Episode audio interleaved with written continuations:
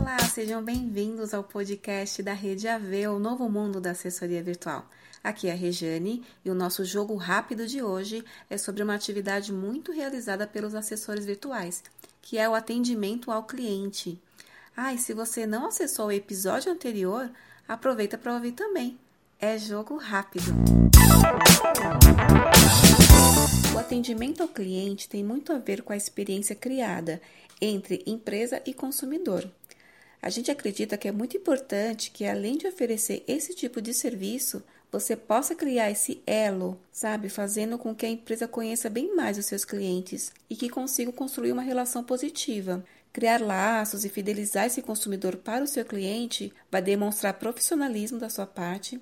Ou seja, além de realizar o atendimento diário, você vai criar uma boa experiência desse consumidor e isso vai ser um resultado muito positivo para o seu trabalho. Se você se identifica com esse tipo de serviço, saiba que existem muitas formas de realizar. Tudo vai depender do tipo de atendimento que o seu cliente vai precisar. Você pode oferecer que esse atendimento seja realizado, por exemplo, por um período de horas, ou fazer também um pacote de serviços de atendimento. Uma sugestão é montar uma proposta com três etapas. Por exemplo, a primeira você faz uma captação das dúvidas recorrentes dos clientes nas plataformas Facebook, Instagram, plataformas online.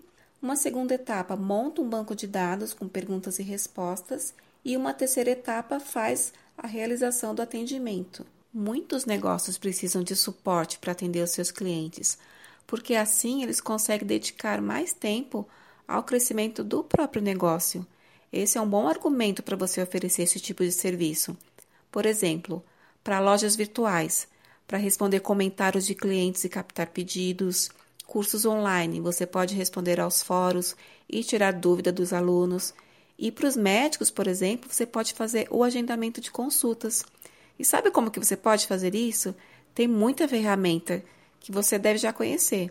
Por exemplo, o WhatsApp Web, que é o mais utilizado. Você envia o QR Code para o cliente e ele libera o seu acesso. Telegram, que tem também a versão web, é mais simples ainda que o WhatsApp. É só inserir o número do celular do cliente.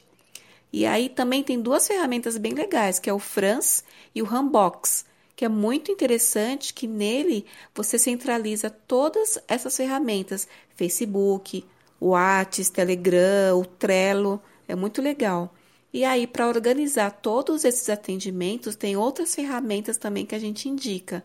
O próprio Trello, que você consegue organizar, o Asana e até o Slack também. Mas aí, se bater aquela insegurança em saber como que você utiliza essas ferramentas, Lá no nosso Instagram, estamos sempre postando tutoriais sobre todas elas, tá?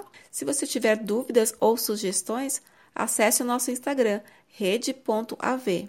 Te espero no próximo episódio do Jogo Rápido. Um grande beijo e até a próxima!